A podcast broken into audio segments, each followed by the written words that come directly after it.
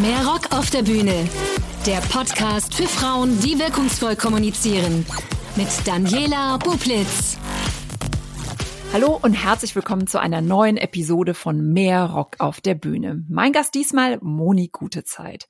Moni ist Make-up-Artist und Inhaberin einer Make-up-Schule in München, sowohl für Privatkundinnen als auch für Profis. Außerdem vertreibt sie eine eigene Make-up-Produktlinie. Ich möchte mit ihr heute über Make-up sprechen, über die Wirkung von Make-up, warum Make-up auf Bühnen wichtig ist für die Professionalität. Und natürlich versuche ich von ihr ein paar Tipps zu ergattern, wie ich mich schminke für die Videokonferenz oder dann eben für die große Bühne. Hallo Moni. Hallo zusammen, herzlich willkommen. Erste Frage an dich natürlich, Moni. Wie wird man Make-up-Artist? Was war dein Weg dahin? Mein Weg dahin begann in meiner Kindheit mit vielen, vielen Stiften permanent in der Hand. Und letztendlich habe ich mich dann für eine seriöse Bankausbildung entschieden ähm, und habe dort sehr lange auch gearbeitet, auch im IT-Umfeld und habe nebenbei schon immer ein bisschen gerne Make-up gemacht und Make-up bei mir selbst und habe dann angefangen, andere Menschen zu schminken. Und als mein Arbeitgeber hier in München dann äh, die Toren geschlossen hat und ich nach Frankfurt hätte oder Münster umziehen müssen, habe ich mich entschieden, das mache ich nicht. Ich möchte gerne in meiner Heimatstadt bleiben bleiben und mache jetzt eine Profi-Ausbildung. So bin ich dazu gekommen. In meiner Schule, bei der ich die Ausbildung gemacht habe, gab es bereits auch so Kurse für Privatkunden. Und da mir das so viel Spaß gemacht hat, bin ich dabei einfach hängen geblieben. Und ja, das mache ich jetzt seit vielen Jahren und habe da sehr große Freude dran. Mhm. Das ist das gute Stichwort Freude dran. Was liebst du an deinem Beruf? Eigentlich alles, muss man ganz ehrlich sagen. Also wenn ich in glückliche Gesichter schaue, wenn sie einfach nach dem Kurs bei mir einfach die Schule verlassen und man merkt richtig, wie die Körpersprache sich ändert, wie die Augen aufgehen, wenn ich auch irgendwie Feedback bekomme, dass der Mann zu Hause total freudig war und gesagt hat, Mensch, siehst du toll aus, wenn ich Fotos bekomme von Frauen, die bei der Hautberatung bei mir waren und gesagt haben, Mensch, guck mal, nach einer Woche ist meine Haut schon so viel besser, das macht so viel Freude und macht mich total glücklich. Jetzt ist ja so, Make-up, wenn ich auch so die Werbung betrachte, Zeitschriften durchblätter, dann ist das immer in so einer, ähm, ich weiß gar nicht, wie ich es beschreiben soll, in so einer weichen Ecke oder es geht nur darum, Frauen schöner zu machen und damit zu gefallen. Was, was bedeutet Make-up für dich vielleicht auch noch auf so einer professionelleren Ebene? Also siehst du das tatsächlich auch nur in so einer, es geht darum, schöner zu werden Ecke oder wie ordnest du das ein? Es sind ja ganz unterschiedliche Beweggründe, warum Menschen zu mir kommen. Es kommen ja auch Männer zum Beispiel zu mir, die Träume haben, sich mal als Frau zu schminken. Es kommen Frauen, die sich unsicher sind bezüglich, weil sie vielleicht einfach eine rote Nase haben, weil sie Rötungen im Gesicht haben, wo du dann einfach siehst mit Make-up, werden sie einfach selbstsicherer. Ich habe Menschen mit äh, Chemoerkrankungen oder die in der Chemotherapie sind, mit Krebserkrankungen, Frauen, die starke Verbrennungen hatten, äh, bei denen man einfach nur ein bisschen das kaschiert reagiert und sofort die Frauen sich wohler fühlen. Also Make-up hat so viele verschiedene Facetten und das merke ich, weil ich so viele unterschiedliche Menschengruppen unterrichte. Sie sind von 10 bis 77 Jahre alt, Männer und Frauen. Da sind Geschäftsmänner dabei, die sagen, ich fühle mich unsicher, wenn ich vor vielen Menschen stehe, weil meine Glatze immer glänzt. Das sind ganz, ganz unterschiedliche Beweggründe. Mhm. Und was ich auch so in, in äh, Vorbereitung auf den Podcast äh, drüber nachgedacht habe, war, ich weiß gar nicht, wie du das so verfolgst, aber es gab ja oder es gibt so eine bestimmte Generation an Frauen, äh, wo so klar ist, die schminken sich nicht. Ich kann dir jetzt gar nicht sagen, warum die das nicht tun, aus feministischen Gründen oder um dieses Ich will nicht gefallen oder ich mag's nicht oder ich kann's nicht. Also was hörst du denn ähm, so von Frauen, die zu dir kommen?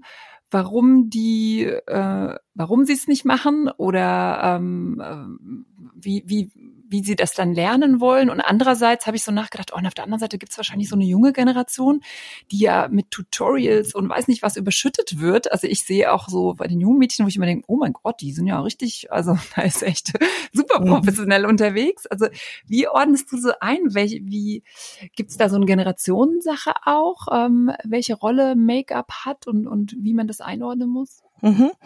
Also das ist auch ganz unterschiedlich. Also meine älteste Kundin war 77 und die kam in den Make-up-Kurs und hat sich vorgestellt mit den Worten, also sie ist 77 Jahre alt und sie denkt so, sie kommt langsam in ein Alter, wo man mit Make-up doch etwas optimieren könne. Es war herzlich und ich werde es nie vergessen. Wir haben alle herzlich gelacht. Es war so schön. Ähm, ich denke, dass viele Menschen dann einfach sehen, so hm, mit dem Alter, da kommen vielleicht ein paar Flecken auf der Haut, es kommen Rötungen auf der Haut. Sie haben es aber nie gelernt, weil man, wenn die Mutti sich nicht geschminkt hat, so war es bei mir auch. Meine Mama hat sich auch nicht geschminkt woher lernst du es? Also dann schaust du dir Zeitschriften an, schaust dir YouTube-Videos an und denkst dir, oh Gott, brauche ich wirklich 30 Produkte, um aus dem Haus gehen zu dürfen? Und bei den jungen Mädels habe ich das ganz oft, dass die denken, oh, da muss ich das noch machen und ein Highlight und hier noch und das noch. Vorher darf ich nicht in die Schule. Und deswegen werde ich auch oft von Schulen gebucht und von Eltern, die sagen, komm doch bitte mal in die Schule und unterrichte unsere zwölfjährigen Mädels, mittlerweile sind sie zwölf mit dem Start, ich habe manchmal sogar zehnjährige schon bei mir, und sage ihnen, dass sie das nicht brauchen, dass man nicht so viel braucht, um wirklich aus dem Haus gehen zu dürfen. Und viele Mütter, die auch da sind, sagen, meine Tochter ist zwölf und kann sich besser schminken als ich. Und deswegen kommen die auch, aber sie haben es von ihren eigenen Müttern nicht gelernt. Es gab noch kein YouTube, es gab kein Internet. Wir haben Zeitschriften gehabt, wo wir ein bisschen geblättert haben und das war's. Mhm. Aber das ist eigentlich ein ganz guter Punkt, äh, weil ich vorhin so ein bisschen nach Worten gesucht habe, äh, welche Bedeutung Make-up hat oder wie das ist, wenn ich ungeschminkt ist, was das für eine Botschaft ist, weil vielleicht ist damit ja auch ein Stück weit Konsumkritik verbunden. Dieses, ähm, wie du es eben gesagt hast, jetzt hat man, wenn du so Zeitschriften durchblätterst, das Gefühl, wenn du nicht das und das benutzt, dann bist du out oder was auch immer, nicht, nicht schön genug. Wie finde ich meinen Weg zwischen dem, wie ich überschüttet werde mit ganz vielen Sachen, was man alles tun muss, und zwischen dem, ähm, was Make-up eben auch äh, kann, was du ganz am Anfang auch gesagt hast und warum es dann vielleicht auch sogar äh, gut und richtig ist, es gerade im professionellen Kontext auch zu benutzen. Ja, also es ist natürlich heute, wenn du in eine Drogerie gehst oder in eine Parfümerie, werden die Menschen überschüttet mit Angeboten, mit ähm, 50 Farben für eine Foundation und genau da habe ich eigentlich angeknüpft und habe die Schule gegründet. Denn wenn du in eine Parfümerie gehst, da kriegst du vielleicht nicht die Beratung, du musst Produkt kaufen. Sie wissen aber auch nicht, wie sie es anwenden, weil sie vielleicht dort geschminkt werden. Das heißt, sie werden dort geschminkt, kaufen dann die Sachen nach und sitzen zu Hause vor den zehn Sachen und wissen gar nicht mehr, was sie damit tun sollen. Und deswegen ist es wahnsinnig schwer. Und deswegen, glaube ich, habe ich auch so einen Run bei mir in der Schule, weil die Menschen einfach lernen, wie sie sich selbst schminken. Also ich schminke sie nichts, also die Privatmenschen, ich schminke sie nicht, sondern ich zeige ihnen, wie sie selbst mit dem Werkzeug, mit den verschiedenen Produkten umgehen. Und ich sage ihnen ganz genau, für mich gibt es zwei Mussprodukte und der Rest ist alles Add-on. Jeder tastet sich so an seine Produkte ran, wo er sagt, Mensch, da fühle ich mich wohl mit. Und ich zeige ihnen schon, wie ich so ein Tages-Make-up aufbaue, wenn ich sie professionell schminken würde.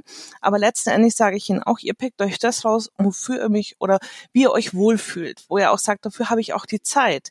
Denn das ist ein ganz wichtiger wichtiger Punkt auch, dass die Leute sagen, morgens möchte ich aber nicht sehr viel früher dafür aufstehen. Es soll gut aussehen, aber ich möchte nicht sehr viel Zeit investieren. Mhm.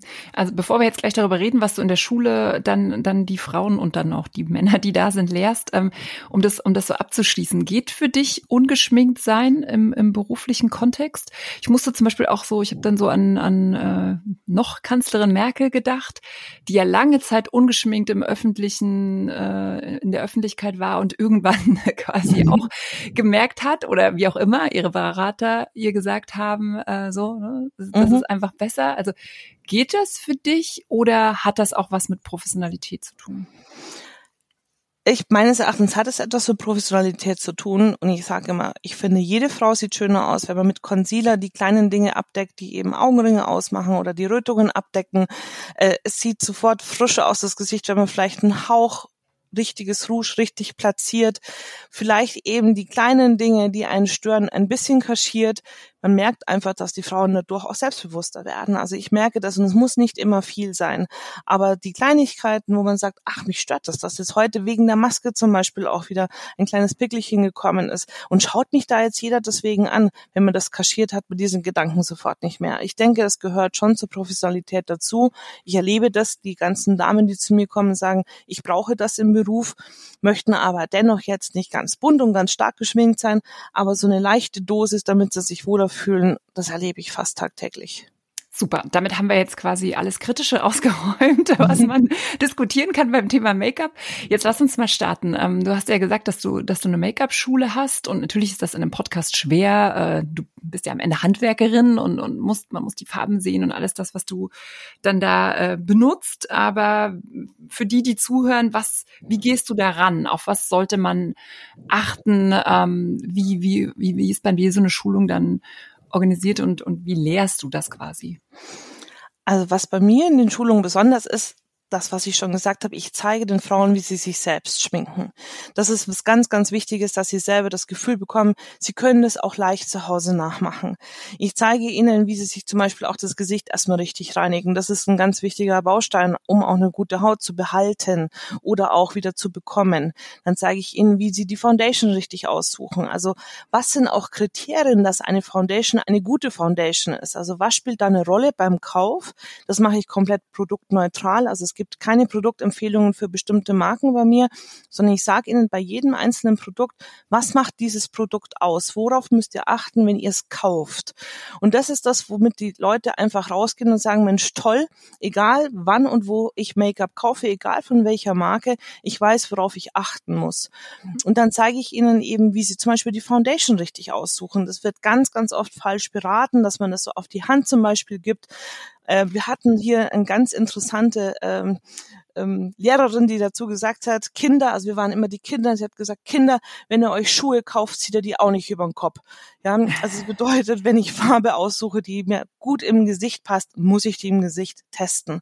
Und durch diese kleinen, kleinen Tipps, wie sie das richtig aussuchen, fühlen die sich da gleich viel aufgehobener als jemand, der hinkommt und ihnen einfach nur die Farbe hinstellt. Mhm. Aber kannst du da auch mal einen Tipp geben, Thema Foundation? Weil das ist ja wirklich äh, das, das Basisding, was aber äh, kennt jede, ne? Man wird in der Parfümerie beraten, man geht raus und denkt, oh, rosa, das komplett gar nicht und sah doch irgendwie bei der Verkäuferin total gut aus, aber nur bei mir ja. nicht. Also, ähm, weil ja, du gesagt hast, du sagst, äh, auf was man achten muss. Äh, mhm. Auf was muss man denn gerade bei einer Foundation achten? Also das Wichtigste ist natürlich, dass die Farbe passt. Wenn die Farbe passt, dann sieht das natürlich auch sehr, sehr schön und flawless aus, wie wir ja auch immer aussehen möchten.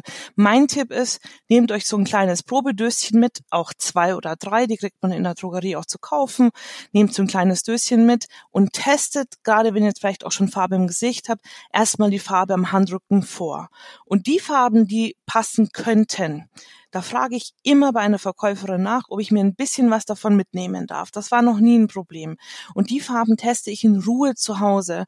In Ruhe ist ganz besonders wichtig. Ich muss mich abgeschminkt haben und ich trage diese drei Farben zum Beispiel nebeneinander auf. Und das Allerwichtigste, ich muss 20 bis 30 Minuten abwarten. Denn in dieser Zeit kann sich die Farbe verändern. Das wissen viele nicht. Deswegen, wenn das bei der, wenn es im Laden gut aussah und ich kauf's und ich gehe nach Hause und es sieht plötzlich ganz anders aus, ist es ein normaler Oxidationsvorgang.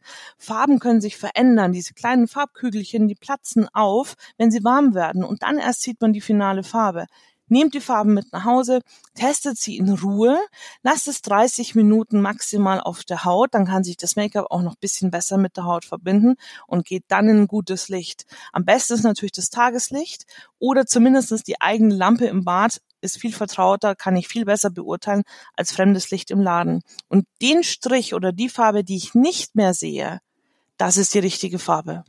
Und ähm, wie wähle ich aber auch schon, ähm, naja, du hast jetzt gesagt, du, du gehst markenneutral vor, aber mhm. wo starte ich denn? Ähm, ist es dann auch unabhängig von, wie teuer die Sachen sind? Also in meinen Schulungen berate ich hier sehr viel mit Inhaltsstoffen. Das ist natürlich das A und O, dass man einfach hier so täglich auf seine Haut gibt oder vielleicht fast täglich. Das spielt eine ganz, ganz große Rolle. Was ist denn da drinnen?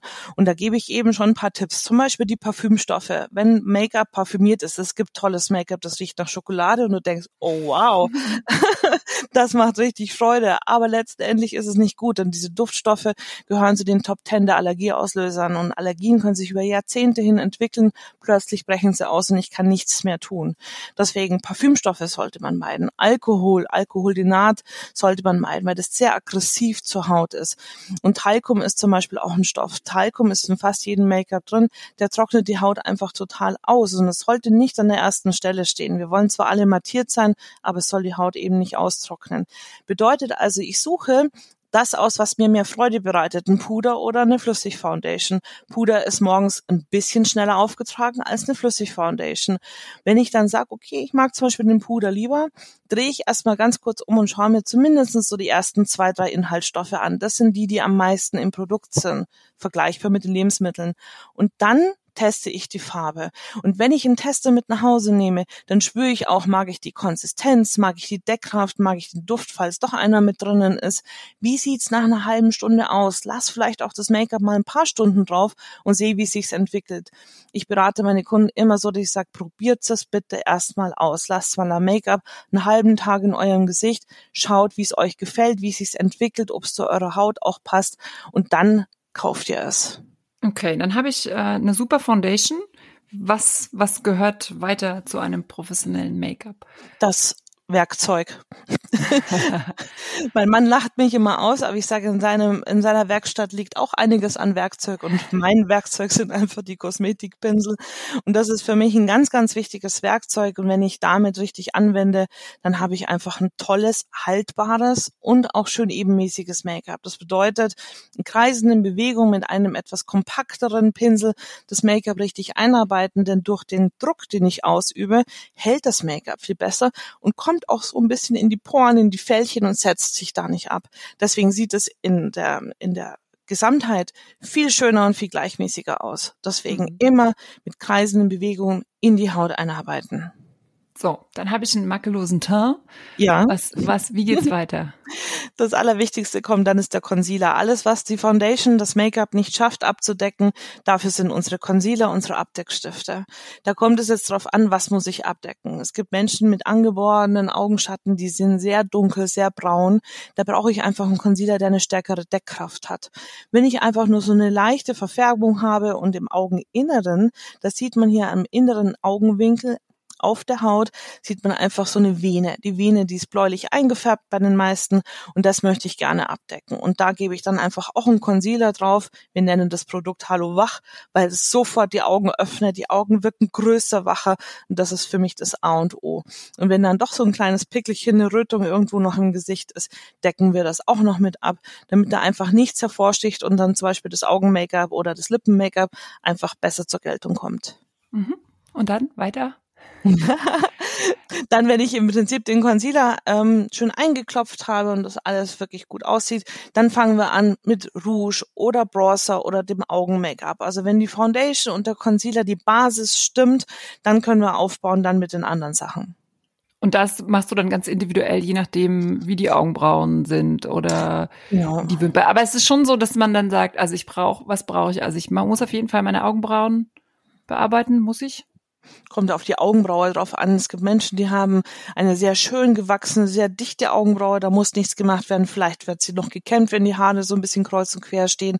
Ich selbst zum Beispiel habe sehr helle Augenbrauen.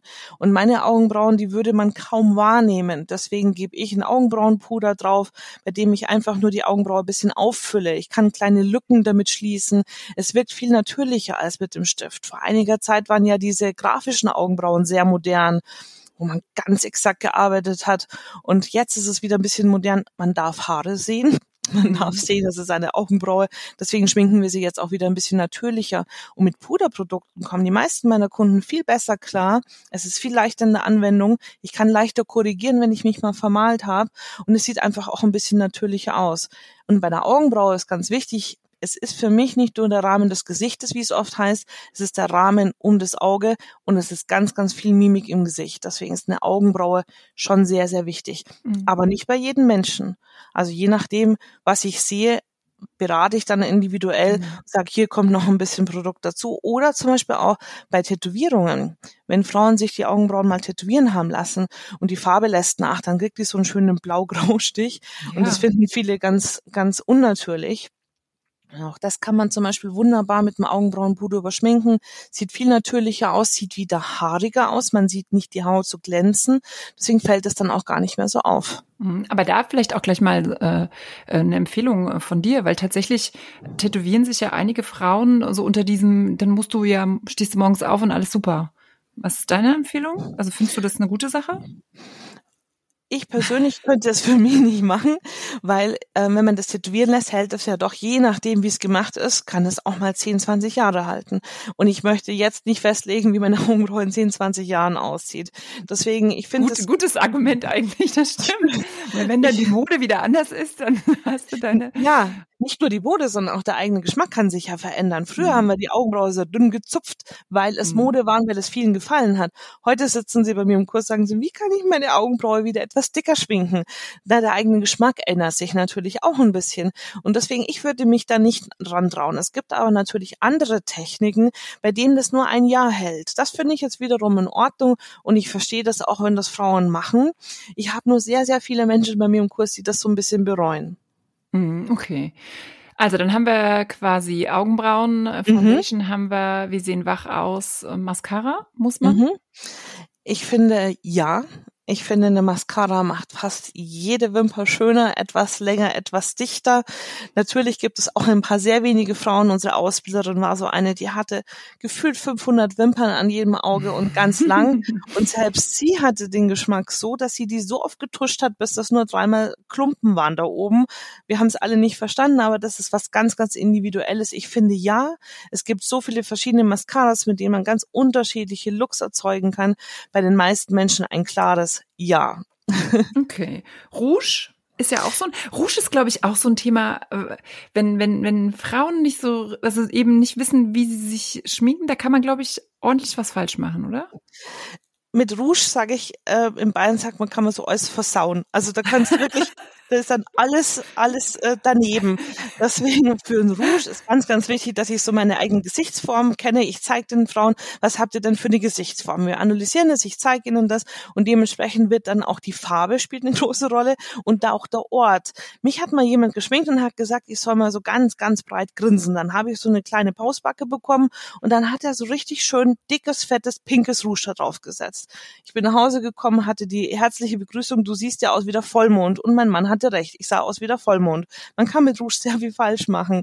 Deswegen, Rouge gehört auf den Wangenknochen, ist aber auch bei Frauen, die zum Beispiel eine sehr starke Rötung im Gesicht haben durch Kuperose oder Rosatia, ist vielleicht auch besser dann einen Bronzer zu verwenden, weil er weniger Rotpigmente mit drinnen hat und daher weniger wieder die Rötungen aus dem Gesicht wieder rausholt.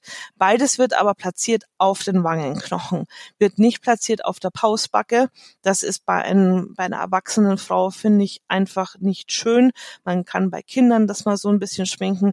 Oder ich hatte das Vergnügen, mal einen Weihnachtsmann zu schminken. Da macht es Sinn, dass man den okay. einfach rote Pausbäckchen schminkt. Sonst bei einer erwachsenen Frau gehört das schön auf den Wangenknochen.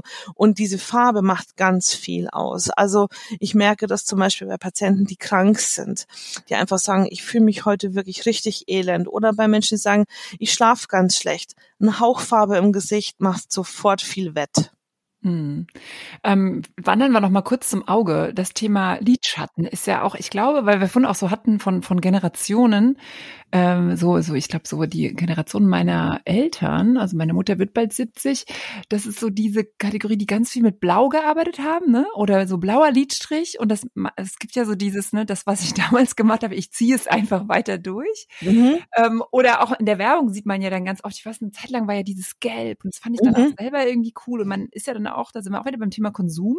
Man wird ja dann auch immer so ein bisschen verführt nach dem Motto, jetzt musst du gelb oder jetzt ist irgendwie Glitzer und jetzt sind die so und so. Ähm, aber da habe ich tatsächlich auch gelernt mit der Zeit, nee, also du musst mhm. das, ne? Also wie, wie, wie empfiehlst du das? Hat man dann quasi so einen Basislidschatten und den, also braucht man den überhaupt? Also ich benutze immer, aber weiß mhm. nicht. Also ich finde, die Farbe spielt auch eine große Rolle. Also ich bin ja ausgebildete Farblehrerin auch. Das heißt, wir machen auch Farbberatungen. Ich zeige den Menschen in meinem Kurs, welche Farben sie verwenden können. Da ist ein ganz groß Aha dabei, weil die meisten dann doch so auf der sicheren Seite, wir nehmen mal braun und da kann nichts schief gehen. Und wenn ich ihnen dann zeige, du kannst auch ein wunderschönes Dunkelblau nehmen und es sieht fantastisch aus, wenn sie es probieren und dann in den Spiegel schauen und sagen, hm, stimmt, hast du eigentlich recht, ist es immer ganz toll. Und wie jemand jetzt zum Beispiel Beispiel der wie ich dunkelbraune Augen hat, der kann sehr viel mit Farben experimentieren. Und bei blauen Augen sagt man auch, darf man kein Blau verwenden, ist auch nicht ganz richtig, wenn das Blau zu den blauen Augen passt. Warum nicht? Und ich zeige den Mädels und den Damen, was könnt ihr alles für Farben verwenden. Ich finde eine sehr schöne Technik, die viele nicht kennen, einen Lidstrich mit einem Lidschatten zu machen. Denn mit einem Lidstrich ähm, da haben viele Probleme. Eine hat mal auch sehr nett gesagt, bei mir sieht der Lidstrich aus wie ein EKG. Fand ich auch sehr nett, weil das war einfach diverse Ausschläge nach oben. Weil mit dem Flüssigliner ist es einfach ein bisschen schwieriger. Und wenn man mit einem kleinen Pinsel und zum Beispiel mit einem dunkelblauen Lidschatten hier einen Lidstich ganz fein zieht, das sieht fantastisch aus. Und wenn man hier ein bisschen die Augen umrandet, das ist eine softe, schöne Schminktechnik, ist leicht zum Umsetzen, leicht zu korrigieren. Ich finde Lidschatten ist ein ganz, ganz tolles Element, um die Augen einfach ein bisschen zu betonen, die Wimpern zu verdichten. Ich mag es sehr gerne. Mhm. Was ist für die, die zu dir kommen, immer das Schwierigste, so rein handwerklich? So, der, dass, der, mh, dass der Lidschatten einfach hält. Also man kennt es ah. ganz gut, dass der Lidschatten irgendwo dann in der Lidfalte hängt nach einer gewissen Zeit oder ganz verschwindet. Da gibt es natürlich auch Produkte, die das verhindern. Das sind die Primer, heißen die. Grundierung auf Deutsch. Die cremt man unten drunter und dann hält der Lidschatten den ganzen Tag. Das ist das Hauptproblem von fast allen. Und die meisten Menschen sagen dann auch so, ich habe schon gemerkt, so früher fand ich Glitzer ganz toll. Aber wenn ich jetzt so einen Glitzerlidschatten auftrage, dann sehe ich jedes Fältchen. Und so ist es leider, dass Glitzer und so diese schimmerigen Lidschatten einfach die Fältchen so ein bisschen betonen und ab einfach einem bestimmten Alter merkt man auch, dass die Mädels dann sagen, na, dann nehme ich doch lieber ein bisschen die neutraleren Farben. Mhm. Zu dem Thema Alter äh, kommen wir gleich auch noch. Ähm, so, jetzt haben wir quasi äh, schöne Haut, Augenbrauen, Lippen, Lippen, großes Thema, oder? großes Thema, außer jetzt gerade zur Maskenzeit, aber grundsätzlich großes Thema. Viele sagen ja, ich traue mich da nicht ran, ich mag das nicht, wenn das verschmiert, ich traue mich auch an Farbe nicht ran. Und letztendlich, man muss es für sich ausprobieren und dann auch mal so eine Stunde oder mal zwei Stunden auch drauf lassen. Man gewöhnt sich auch an manches, wenn man es ein bisschen öfters trägt. Und manche Frauen gefallen sich dann plötzlich ganz besonders gut. Aber da spielt die Farbe eine ganz, ganz große Rolle. Sie muss zur Kleidung passen, sie muss zum restlichen Make-up passen, sie muss zur Lippe passen. Dunkle dunkle Lippenstifte sehen toll aus, aber wenn jemand eine sehr schmale Lippe hat, macht die Lippe einfach kleiner. Und ich finde, man muss einfach die Farbe ausprobieren und man muss sich selbst gefallen. Wenn man sich selbst gefällt, man sieht das richtig, die Frauen, da geht die Schulter zur Seite, aber das, die ganze Körperhaltung geht auf und sagt, Mensch, ich sehe aber echt toll aus. Mhm. Deswegen Lippenfarbe muss man oder Lippen, Lippenstiftfarbe muss man einfach probieren. Denn wenn man bei einer Freundin mal einen schönen Lippenstift sieht, der sieht bei mir ganz anders aus, weil ich eine andere Lippenfarbe habe. Meine Ausgangsfarbe ist eine ganz andere. Deswegen, ich muss es letztendlich probieren. Das wäre jetzt auch nochmal ein Punkt. Worauf muss ich da achten? Du hast ja bei der Grundierung schon gesagt, äh, dass ich auf Inhaltsstoffe achten muss. Ist ja bei Lippenstift mhm. fast noch wichtiger, weil ich esse. Ich weiß nicht, ich habe mal irgendwo gelesen, wie viel, man, wie viel Lippenstift man isst. Also richtig viel so im Laufe seines Lebens. richtig. Da gibt es natürlich immer unterschiedliche Studien, was man sozusagen halt in den Lippenstiften nicht finden sollte und was schon. Und das ist, finde ich, ganz schwierig für den Verbraucher, sich da zurechtzufinden. Letzten Endlich ist es so, ähm, ich schaue mir immer die ersten drei Inhaltsstoffe an. Da kann man auch gerne mal bei Wikipedia einfach mal nachlesen, was ist das. Das sind seriöse Seiten. Ich persönlich finde die Bewertungsportale, die es so gibt, nicht ganz so gut, denn dort kriegt man oft veraltete Informationen oder Informationen über einen Inhaltsstoff, der gar nicht mehr ein Produkt ist, weil der Hersteller zum Beispiel die Inhaltsstoffe verändert hat. Deswegen, ich schaue mir die Inhaltsstoffe an, google die, schaue mir bei Wikipedia zum Beispiel dann das an, was ist denn das? Und kriegt da einfach ein, die wichtigsten seriösen Infos, die ich dann auch brauche. Mhm. Aber gibt's was, wo du sagst, absolutes No-Go oder Produkte, wo du sagst, geht gar nicht oder kannst du das jetzt nicht so sagen? Das ist, das ist sehr, sehr schwierig, denn zum Beispiel gibt es ja seit einigen Jahren die ähm, Diskussion mit Mikroplastik. Mikroplastik mhm. ist jetzt erstmal per se nicht schlecht für die Haut. Es ist nicht gut für unsere Umwelt, weil es nicht ab oder schwer abbaubar ist. Es gibt aber Menschen, die sagen, das ist für mich jetzt nicht so relevant. Für mich ist relevant, was tut's mit meiner Haut. Dann gibt es Frauen, die sagen, für mich ist wichtig, dass Produkte ohne Tierversuche hergestellt werden. Dann gibt es Frauen, die sagen, es darf keine Silikone oder Parabene drin haben. Da gibt es aber auch gute und schlechte. Und das ist für den Verbraucher sehr, sehr schwer, das zu unterscheiden, weil es sehr, sehr schwer ist, diese Infos zu bekommen. Und das ist auch so ein Punkt, da sollte man zu seiner Kosmetikerin, bei mir oder bei meiner Schule, da gibt's die Beratung über die einzelnen Inhaltsstoffe. Wenn es jemand auch interessiert, wenn jemand sagt, schau mir mal meine Creme an, was ist da bitte drin und gibt man da ein paar, paar Infos. Und die kriegen sie dann von mir auch. Und dann können sie sich selbst ein Bild machen, wenn da jetzt ganz viel Mikroplastik drin ist, kann dann eine Dame sagen, das ist für mich relevant, ich möchte das nicht und das Produkt kaufe ich nicht mehr. Mhm. Aber wo du das auch gerade so sagst mit der Beratung und dass ich äh, meine Kosmetikerin oder eben ein, ein Make-up-Artist äh, fragen kann, ist ja schon auch schwer, finde ich, heutzutage gute Beratung zu finden, oder? Also wenn ich nicht gerade in München wohne und zu dir kommen kann, wie, wie, wie finde ich da meine Kosmetikerin, die auch richtig gut beraten kann äh, und auch ähm, eine Verkäuferin, ein Verkäufer, Beraterin? In, das in ist wirklich schwer. Du hast mhm. vollkommen recht, das ist wirklich schwer. Ich habe das früher auch immer verglichen mit der Bank. Ich bin oft gefragt worden, ist die Bank, in der ich arbeite, eine gute oder eine schlechte Bank? Sage ich, das kann man nicht sagen, weil das hängt von den Menschen ab. Mhm. Und ich habe sehr viele Kosmetikerinnen oder auch Damen im Verkauf, die bei mir eine Fortbildung buchen, damit sie ihre Kunden besser beraten können. Mhm. Ich finde, das ist sehr, sehr schwer.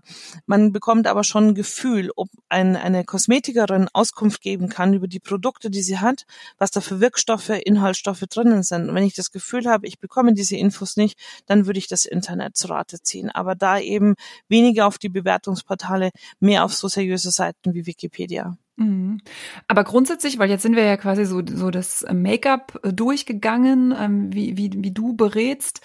Am Ende bleibt mir nur tatsächlich äh, das, das im, im 1 zu 1 äh, auszuprobieren, oder? Ich, also ich muss irgendwo hingehen und, und Farben ausprobieren. Ich kann jetzt nicht diesen Podcast hören und dann weiß ich, was ich tun, tun muss. Also letztendlich bei Foundation und sowas, da muss ich die Farbe an meinem Gesicht ausprobieren. Selbstverständlich. Also da kann ich jetzt nicht sagen, alle, die so aussehen, nehmen das oder alle, die so aussehen, nehmen das. Ich muss die Farbe für meinen Hautton finden. Das finde ich nur durch Ausprobieren. Durch länger auf der Haut lassen und sehen, was, was wirklich passt. Die Farbe jetzt für Lippen, für Rouge oder für Augen ist ganz abhängig von vielen Dingen. Von der Hautfarbe, von der Haarfarbe, von der Kleidung, von dem Anlass. Was bin ich für ein Typ? Bin ich eher der extro extrovertierte Mensch, eher der introvertierte? Das spielt für mich alles eine Rolle, wenn ich eine Person vor mir habe. Letztendlich, jemand zum Beispiel, der braune Augen hat, hat ein sehr hohes Farbspektrum, der kann alles aussuchen. Bei blauen oder grünen Augen ist die Farbe ein bisschen oder die Farbauswahl ein bisschen eingeschränkt. Nichtsdestotrotz finde ich bei blauen Augen sehr, sehr schön eine graue Farbe zum Beispiel als Neutralton muss nicht immer braun sein. Es kann aber auch was sein, was so Richtung Oberschien geht, was einfach so komplementär ist zu blauen oder grünen Augen. Betont die Augenfarbe sehr, sehr schön. Ist einfach mal was anderes als immer nur das harte Schwarz. Ich rate den Frauen immer, geht mal von dem Schwarz weg, probiert euch mal mit einem feinen Lidstrich mal mit Farbe aus und wenn es euch gefällt, kann man das natürlich auch mal flächiger auf das Augenlid auftragen. Mhm. Bei Lippen, da muss man auch wirklich oft ausprobieren, weil es einfach in Kombination mit der eigenen Lippenausgangsfarbe dann eine Farbe ergibt. Und je nachdem, wie stark auch der Lippenstift deckend ist, sehe ich dann zum Schluss die Farbe sehr stark oder eben weniger stark. Oder auch beim Lipgloss ist es nicht so intensiv. Da muss ich wirklich ausprobieren, das ist richtig. Mhm. Und jetzt noch mal kurz zusammengefasst. Wir, wir sind ja am Anfang gestartet mit diesem äh, Thema Make-up ist, ist wichtig für Professionalität.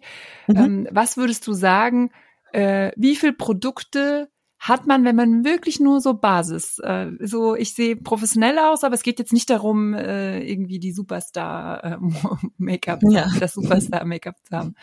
Zwei bis fünf. Echt? Mhm. Also das wäre dann Grundierung? Puder? Für mich ist es das allererste der Concealer. Das steht für mich an Stelle eins, weil da schminke ich bei Jung und Alt und bei Mann und Frau. Ist für mich ein Concealer das wichtigste Produkt, das es gibt. Das zweite ist die Mascara bei der Frau. Das spielt eine ganz, ganz große Rolle, weil ich finde einfach, das Auge öffnet sich dadurch. Die Wimpern sehen schöner aus. Also die Mascara ist an Stelle zwei. Das nächste ist ein Puder. Entweder zum Abmattieren, wenn ich eine schöne Haut habe, oder vielleicht als Make-up-Grundierung, dass ich einfach hier statt der Foundation ein Puder auftrage und dann einfach schön abmattiert bin, aber eben auch die Haut ein bisschen ebenmäßiger ist. Das nächste ist, wenn ich das möchte, Rouge oder Bronzer. Einfach ein Hauch Farbe, ein bisschen Farbfrische ins Gesicht, was das Gesicht einfach noch ein bisschen, ja, stärker auch konturiert, ein bisschen mehr Tiefe gibt, ein bisschen mehr Farbe. Das nächste ist, wenn notwendig, die Augenbraue. Okay. Also dann hättest du Lippen, würdest du sagen, muss gar nicht sein? Also in der jetzigen Zeit gerade nicht, bedingt Mhm. einfach auch durch die Masken. Ich finde, wenn ich die Augen schön betone, muss es nicht sein. Da finde ich auch eine Pflege sehr, sehr schön, die einfach die Lippen schön gecremt und schön gepflegt aussehen lässt. Es gibt auch tolle Pflegestifte mit einem Hauch Farbe mit drin. Es muss nicht immer der Lippenstift sein. Okay, super. Jetzt kommen wir mal zu dem Thema ähm, Videokonferenzen. Mhm. Ich, ich glaube, du hast ja sogar auch äh, Anfragen oder oder ich weiß nicht, du schulst auch in, in dem Bereich. Ähm, also viele sitzen jetzt in den Videokonferenzen Mhm. tatsächlich am Schreibtisch. Dann gab es ja auch diesen Effekt, dass man sich ja auch immer ständig selber sieht. Deswegen gibt, ist ja wohl der Anteil an Schönheitsoperationen auch gestiegen, weil die Leute sich ständig äh, sich selber sehen und wahrscheinlich auch bewerten. Gibt's da was, äh, jetzt, wo du mal aufsetzen auf diesen zwei bis fünf Produkten, wo du sagst, ah, darauf kann man, kann man achten, dass man da auch professionell aussieht? Ja, also bei den Videokonferenzen hat man ja zu Hause oft nicht so die besten Lichtverhältnisse. Das heißt also, es kann sein, dass man zum Beispiel, wenn man sich so schminkt, wie man sich so üblicherweise zum Beispiel schminkt, dass man das gar nicht so wahrnimmt, weil das Licht einfach auch sehr schlecht ist oder der Monitor, der kleine, die kleine Kamera das gar nicht so auffängt. Ich finde, wenn man zu Hause sitzt, ich würde mein Gesicht abmattieren, dass einfach kein Glanz irgendwo zu sehen ist. Das nächste ist, ich würde vielleicht einen Hauch mehr Rouge auftragen, dass man die Farbe überhaupt sieht, weil wenn einfach das Licht sehr schlecht ist, sieht man das vielleicht gar nicht so sehr. Ich würde eine Rötung vielleicht ein bisschen abdecken, abpudern und äh, das war's. Okay, perfekt.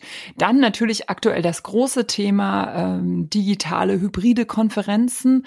Oder Mhm. was heißt aktuell? Das sind ja jetzt schon fast zwei Jahre. Das heißt, ähm, Menschen müssen viel öfter vor äh, Kameras stehen, als es früher gab. Es halt einfach die analogen Bühnen, ähm, auf denen das Publikum dann einen Menschen echt gesehen hat. Jetzt wird es über die Kameras transportiert und eine Kamera äh, beschönigt nichts. Mhm. Was gibt's denn da für dich ähm, für Empfehlungen? Also wenn man Glück hat, hat man einen Make-up-Artist, der, der mit ans Set kommt. Äh, wenn nicht, dann nicht. Ähm, auch da, wenn jetzt eine ähm, äh, sage ich mal, Kommunikationsleiterin, die dann da sich präsentieren muss oder Geschäftsführerin, ähm, was kannst du denen ähm, empfehlen? Auf was sollten Mhm. sie achten, auch wenn sie vielleicht ihr Bild sehen. Manchmal hat man die Gelegenheit, dass man dann auch mal kurz so im Vorschaumonitor sagt, ah, wie sehe ich denn aus? Ich gucke immer so von wegen, ah, was sieht man in dem Licht? Muss noch mehr oder nicht? Ähm, was, was sind da deine Empfehlungen? Sehr, sehr gut, was du sagst. Immer die Kontrolle über die Kamera. Also wenn ich auch jemanden schminke, ich schaue mir die Person immer nochmal durch die Kamera an, weil die Kamera einfach in der neuen 4K-Technik einfach so genau ist, wie du schon sagst. Es kann nichts versteckt werden. Das bedeutet, sich selber da einfach mal anzuschauen, habe ich wirklich alles ordentlich gemacht, macht auf alle Fälle Sinn. Das A und O ist hier auch das Abmattieren, dass man hier einfach nicht sieht, dass irgendwo Glanz auf der Haut ist. Wir verwenden hier HD-Produkte, also für High Definition, also hochauflösende Kameras. Auch für hochauflösendes Fernsehen brauchen wir da spezielles Make-up. Das ist ein spezielles Puder, das einfach nicht reflektiert, wo man einfach dann nicht irgendwie sieht, aha, das sind so Puderbröselchen oder da ist vielleicht ein durchsichtiger Puder, der dann so weiß reflektiert. Das ist ganz wichtig und auch da sehr viel Licht schluckt genauso wie sehr wenig Licht. Das bedeutet, dass wir bei jemandem, der bei äh, Aufführungen, der auf einer Bühne steht, dass wir den auch gerne mal ein bisschen stärker schminken, weil einfach das gute Licht Farbe auch wieder schluckt. Und gerade die Rottöne bedeutet, auch hier darf es ein bisschen mehr Rouge sein, auch hier darf ein, ein kräftigerer Lippenstift gewählt werden, auch hier darf das ganze Make-up ein bisschen stärker sein. Und das Wichtigste ist immer in der Kamera wirklich nochmal schauen, dass alles wirklich harmonisch ausschaut. Ich schaue mir die Person natürlich komplett an, dass die Farben zusammen sind, dass das alles zusammen wirkt. Einfach von der Kleidung, dass die, dass die Kleidungsfarbe mit dem Make-up zusammenpasst. Es, man muss es nicht eins zu eins kopieren. Das war so auch in meiner Jugend so. Ne? Man hatte zum blauen T-Shirt blauen Lidschatten an. Und äh, das ist Gott sei Dank nicht mehr ganz so, sondern dass man da gerne in die, an die Gegenfarben geht, in die Komplementärfarben, damit es einfach so richtig schön strahlt. Es sollte ein stimmiges Gesamtbild ergeben. Mhm. Und ähm, vielleicht auch nochmal der, der Hinweis, oder kannst du es auch nochmal beschreiben? Ich glaube, früher waren diese, diese Make-ups, die man vor der Kamera benutzt hat, da konnte man wirklich nicht mit rausgehen. Jetzt habe ich die Erfahrung gemacht, die sehen auch super gut aus im ganz normalen Licht, ne? Ja, also man ja. muss nicht mehr Angst haben. Ganz, ich habe hab, sehe das manchmal auch bei den Männern, die so, ah, die machen alles gleich wieder runter. Und man denkt, nee, sieht mhm. doch total super aus. Man sieht das gar mhm. nicht. Mhm. Also das ist richtig. Wir hatten früher, man hat das ja so über äh, umgangssprachlich Spachtelmasse genannt. Ne? Man hatte das wirklich eine dicke Schicht drauf, die man auch gespürt hat. Ja, und heutzutage sind die Make-ups, die wir für die Kamera einsetzen, also für solche HD-Make-ups, die sind ganz, ganz leicht. Auch die Camouflage-Make-ups, die wir brauchen, wenn wir eine stärkere Deckkraft brauchen gesprochen. Das sind mittlerweile ganz, ganz dünne Texturen. Das ist ganz toll vom Tragegefühl. Man spürt das nicht. Und deswegen kann man das auch im Alltag natürlich verwenden. Überhaupt kein Thema. Mhm. Jetzt wollen wir noch mal eine Lanze für Professionalität äh, äh, brechen und natürlich auch äh, für, für Make-up-Artists. Warum findest du, ist es wichtig und dient der Professionalität, ein, eine Make-up, ein Make-up-Artist zu buchen für solche digitalen Konferenzen? Mhm. Das, weil ich ganz, ganz oft erlebe, wie die Menschen dann einfach vor der Kamera ausschauen. Ich schaue mir die Menschen natürlich anders an. Selbstverständlich, das fällt vielleicht anderen Leuten nicht so stark auf. Mir fällt es auf, es werden die falschen Produkte verwendet, es wird zu wenig, zu viel verwendet, es wird nicht richtig angewendet. Manchmal schminken auch zum Beispiel Fotografen die Menschen oder eben ja jemand, der vielleicht für die Kleidung zuständig ist. Und wenn man das nicht gelernt hat, dann weiß man vieles nicht. Dann weiß man nicht zum Beispiel, wie funktioniert das mit den Komplementärfarben? Wie setze ich einen Concealer richtig? Wie wähle ich auch die richtige Textur? Da kommen wir jetzt auch wieder zum Thema Alter. Ich schminke eine Dame Dame mit einem höheren Alter anders als eine ganz junge Frau.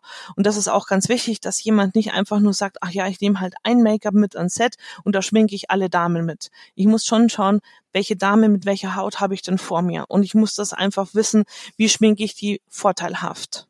Mhm. Das heißt, ähm, aber auch ähm, die, die Männer, die da stehen, das ist ja auch so, so ein Thema. Oft sind ja sehr viele Männer bei den digitalen Konferenzen. Also wird schon allein deswegen der Make-up-Artist weggespart. Warum auch, äh, warum ist es auch für die so wichtig? Auch die Männer haben Poren. Genau. Auch, die Männer, auch die Männer haben Glanz. Auch die Männer haben sich vielleicht beim Rasieren mal verschnitten und haben eine Verletzung. Auch die Männer haben vielleicht mal ein Pickelchen und auch Männer haben Augenschatten. Und es ist immer ein Aha-Effekt, wenn ich Geschäftsmänner schminke. Und ganz oft höre ich den Satz, aha, jetzt verstehe ich, warum ihr das hernehmt. Und die sind dann ganz überrascht, dass die Glatze nicht mehr glänzt und ganz überrascht, dass die Augen so viel strahlender aussehen. Und ganz toll, was ich kann, so eine Schnittverletzung kann ich einfach überschminken und was, ich sehe das ja gar nicht. Es ist immer ein Überraschungsmoment. Und ich erlebe das so oft, dass die Männer dann sagen, Mensch, das finde ich echt toll, ich nehme das jetzt mal auch in Zukunft her. Mhm. So, und dann haben wir aber noch unsere analogen Bühnen, ähm, die, die wir bespielen. Ähm, wenn man bei einer Konferenz ist, wo ich auf einer normalen, äh, normalen, normalen, was ist jetzt heute noch normal, ähm, also auf, auf einer Bühne stehe, da ist auch nicht immer die Beleuchtung so gut. Ich würde auch eher sagen, eher, eher, eher dunkler. Was gibt's da zu beachten? Was sollte eine Frau da in der Tasche haben? Immer ein Puder immer ein Puder zum Abmattieren. Ich finde, das ist das Allerwichtigste. Das gebe ich gerne den Namen auch mit. Also wenn ich nicht dann vor Ort bleibe, lasse ich ihnen immer den Puder zum Abmattieren da. Dass sobald wieder die Kamera läuft oder einfach nach einer gewissen Zeit, wenn die Haut vielleicht wieder nachglänzt und so weiter, dass man sich einfach nochmal abmattiert.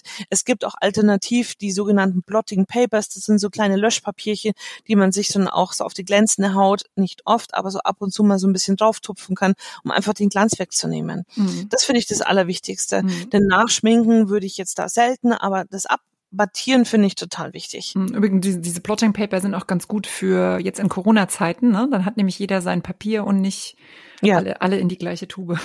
Ja, das ist richtig. Sollte man ja, glaube ich, sowieso nicht, ne? Sollte man sowieso nicht, nein. Also wir haben immer natürlich Desinfektion mit dabei und auch natürlich kriegt, wenn es jetzt mehrere Menschen sind, die geschminkt wird, hat jeder so seine eigenen Pinsel zum Beispiel und sein eigenes Werkzeug. Mhm. Ein, ein Thema finde ich noch wichtig. Ähm, du hast es vorhin mal angesprochen. Ich glaube, was, was Leute auch vor Make-up so ein bisschen äh, oder warum die auch so ein bisschen scheuen, ist dieses Thema Allergien. Ähm, mhm. Vielleicht auch tatsächlich äh, eine Hauterkrankung. Ähm, was, was kann ich da machen? Weil oft, oft glaube ich, resignieren die so ein bisschen und sagen, oh, ich mache lieber gar nichts, weil dann äh, ist es am besten. Bloß nichts dran lassen. Mhm. Es gibt durchaus Hautkrankheiten, also die PODs zum Beispiel, hier wird auch Stewardessenkrankheit genannt, äh, die periale Dermatitis, da muss ich, wenn ich hier so einen Ausschlag habe im Gesicht, wirklich vier, fünf Wochen Null Diät machen. Keine Pflege, kein Make-up. Es gibt aber natürlich auch noch viel leichtere Formen, wo man sagt, okay, okay, ich habe zum Beispiel eine Allergie gegen die schwarze Farbe in der Mascara. Das wissen viele nicht. Viele sagen, du, ich habe schon so viele Mascaras probiert und ich merke, dass mir das nicht gut tut. Ich merke, das ist ein unangenehmes Gefühl. Die Empfehlung ist da, auf eine braune Mascara, dunkelbraune zu wechseln, bei der der schwarze Farbstoff nicht mit dabei ist. Und schon ist das Problem erledigt. Aber leider muss man das einfach wissen. Und das wissen einfach viele nicht oder können es nicht erfragen, weil das einfach nicht so bekannt ist. Man sollte sich halt da auch mit dem Kosmetiker seines Vertrauens da einfach abstimmen. Viele kennen da schon ein paar Tricks, um dann zu helfen. Was ist dann vielleicht gut, was nicht, auf welche Inhaltsstoffe sollte man verzichten, weil die sehr reizend sind, wie zum Beispiel Alkohol. Mm, und äh, Thema Rosacea, was du schon gesagt hast, Neurodermitis, mhm. mhm. ist da heißt es dann immer, ich ich äh, soll nicht schminken und vielleicht auch ganz viele weichen ja dann auf die Naturkosmetik, weil sie denken, das ist besser. Mhm. Ich sage ja immer, Naturkosmetik ist erstmal gut für die Natur. Punkt. Mhm ähm, nicht alle Inhaltsstoffe in Naturkosmetik sind gut für die Haut. Also auch da muss man ein bisschen nachschauen, was ist da drinnen. Ich finde, bei Rötungen im Gesicht, bei einer Rosacea oder auch zum Beispiel bei Neurodermitis, also einer sehr, sehr trockenen Haut, kann man schminken, absolut. Ich schminke da gerne mit einem Mineral-Make-up. Mineral-Make-up äh, enthält pflegendes Zink. Zink ist sehr, sehr gut, weil es sehr pflegt und heilt für die Haut.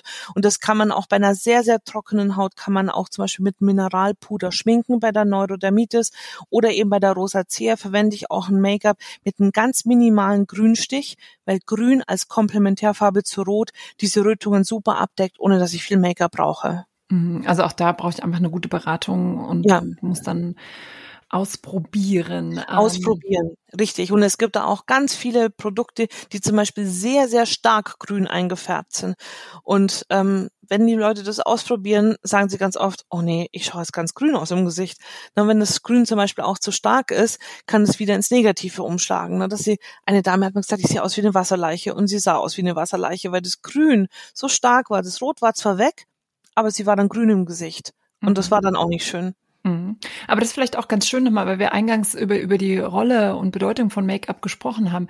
Die Frauen, die da bei dir sind, äh, weil ich immer dieses Bild äh, im Kopf habe, dass es äh, darum geht, die gefällige Frau zu sein. Mhm. Das finde ich jetzt, wo wir jetzt auch schon eine Weile reden, ich habe ja immer mehr eine eher normale Frau vor mir im Auge, im, also sehe ich vor mir, ähm, dass das für die quasi, ja, wie, diese Wirkung, kannst du es jetzt nochmal, nachdem wir jetzt so viel gesprochen haben, mhm. aufzeigen? Was, was macht es mit denen? Ja, also zum Beispiel bei den, bei den, ähm, ich komme nochmal zu den Herren. Das sind so Träume, die sie haben, einfach mal anders auszusehen, die sie sich dann erfüllen. Dann manche, die sich im Alltag einfach ein bisschen unsicher sind. Man merkt richtig, wie sie dann einfach ein bisschen sicherer sind, weil sie wissen, das sieht keiner mehr meine Rötung, die ich da im Gesicht habe. Oder zum Beispiel jemand, der eine Hautkrankheit hat, dass man das einfach nicht mehr so sieht. Die fühlen sich dann auch einfach viel wohler. Farbe bringt einfach gleich ein bisschen Stimmung, ein bisschen mehr Freude rein. Und man merkt auch, dass sie selber dann dann auch strahlender aussehen.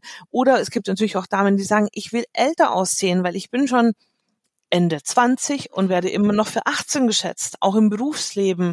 Ich habe natürlich umgekehrt das häufige, dass ich bin älter und würde gerne jünger aussehen. Ja, das ist natürlich, es gibt so viele Beweggründe für Make-up, aber ich habe bei mir nur eigentlich die Erlebnisse, Frauen, die einfach sich bisschen wohler fühlen wollen und mit nur kleinen Dingen. Ich sage Ihnen auch, Sie brauchen keine 30 Produkte dafür. Mm, sehr gut. Jetzt kommen wir noch zu einem, einem letzten wichtigen Punkt wir arbeiten alle ganz viel. Es, es geht ja darum, mehr, mehr, mehr Rock auf den Bühnen. Mhm. Ähm, ich bin die ganze Woche gestresst. Ich stehe für, ich stehe steh früh auf.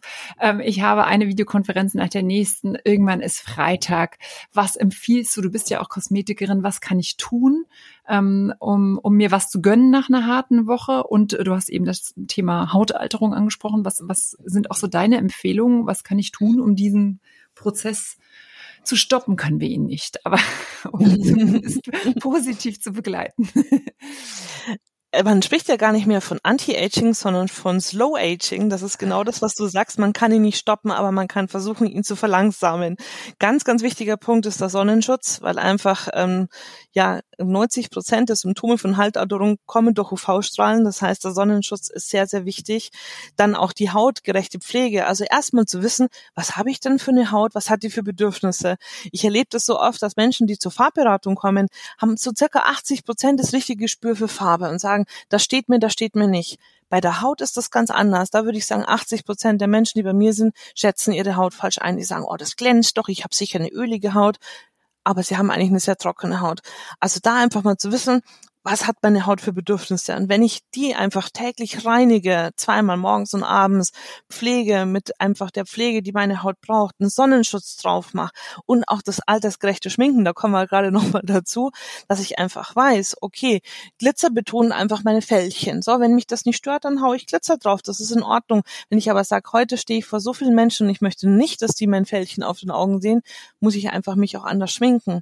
Und wenn ich eine harte Woche habe, dann versuche ich natürlich mir einfach auch was zu gönnen, mal eine Maske auf das Gesicht, natürlich ein bisschen wieder mehr trinken, ein bisschen mehr ähm, an die frische Luft, denn das macht einfach sehr viel mit unserem Blut. Sauerstoff im Blut ist sehr wichtig, denn einfach die roten Blutkörperchen werden dunkler, wenn ich wenig Wasser trinke, wenig schlafe, wenig an der Luft bin.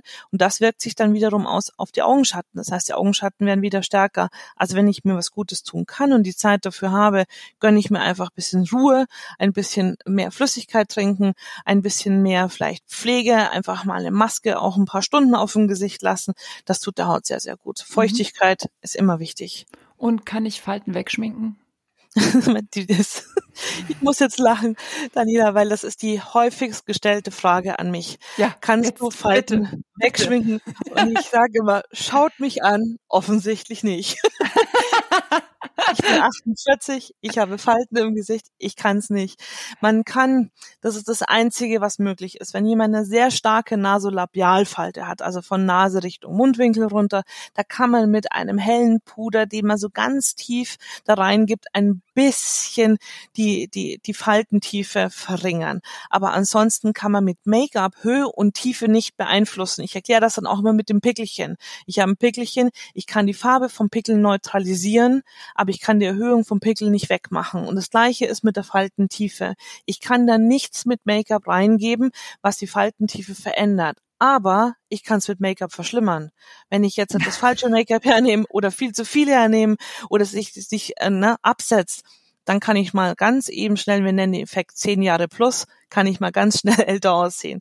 Deswegen, da ist auch wieder wichtig, das richtige Make-up richtig einarbeiten, wie ich vorher auch gesagt habe, mit dem Pinsel, dass ich nicht noch älter aussehe, als es sein muss. Mhm. Aber da ähm, kommen wir auch schon fast zum Ende des Podcasts und, und schließen vielleicht auch ganz schön den Kreis äh, zu, zu unserem Beginn. Du beschäftigst dich so viel mit den Gesichtern, mit, mit Schönheit, mit den äh, Nöten und Sorgen der Frauen, mit dem, was sie erreichen wollen, mit den, mit dem, äh, mit dem sie sich messen auch. Also ich habe ja jetzt auch oft, sehr oft gesagt, ah, was sehen wir für Bilder in den Zeitschriften? Womit werden wir konfrontiert? Mit welchen Produkten werden wir ständig konfrontiert? Ähm, was hast du für einen äh, für ein, für ein, ähm, Blick auf Schönheit? Für mich ist Schönheit, wenn ein Mensch strahlend in den Spiegel schaut und sich selbst schön findet. Schönheit ist ja äh, definierbar, aber wenn ein Mensch sich selbst schön findet und mit sich selbst einfach da im Reinen ist und sagt, Mensch, das war jetzt vielleicht eine kleine Veränderung und ich fühle mich so viel wohler. Das ist für mich Schönheit. Wenn eine Frau nach Hause geht oder auch ein Mann und sagt, boah, und wenn sie sich im Spiegel anschaut und denkt, boah, das ist für mich Schönheit. Und das ist für jeden was anderes. Und deswegen, man muss sich da ausprobieren.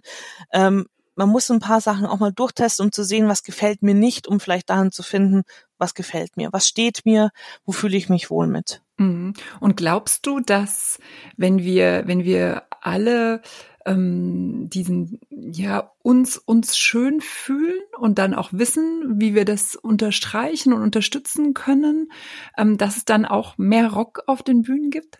Definitiv. Definitiv. Man merkt das sofort, das hat also direkte Auswirkung auf die Laune direkte Auswirkung. Die Frauen lachen mehr, sie sind offener, sie kommunizieren mehr, sie fühlen sich sicherer. Auf alle Fälle gibt's da mehr Rock. Okay.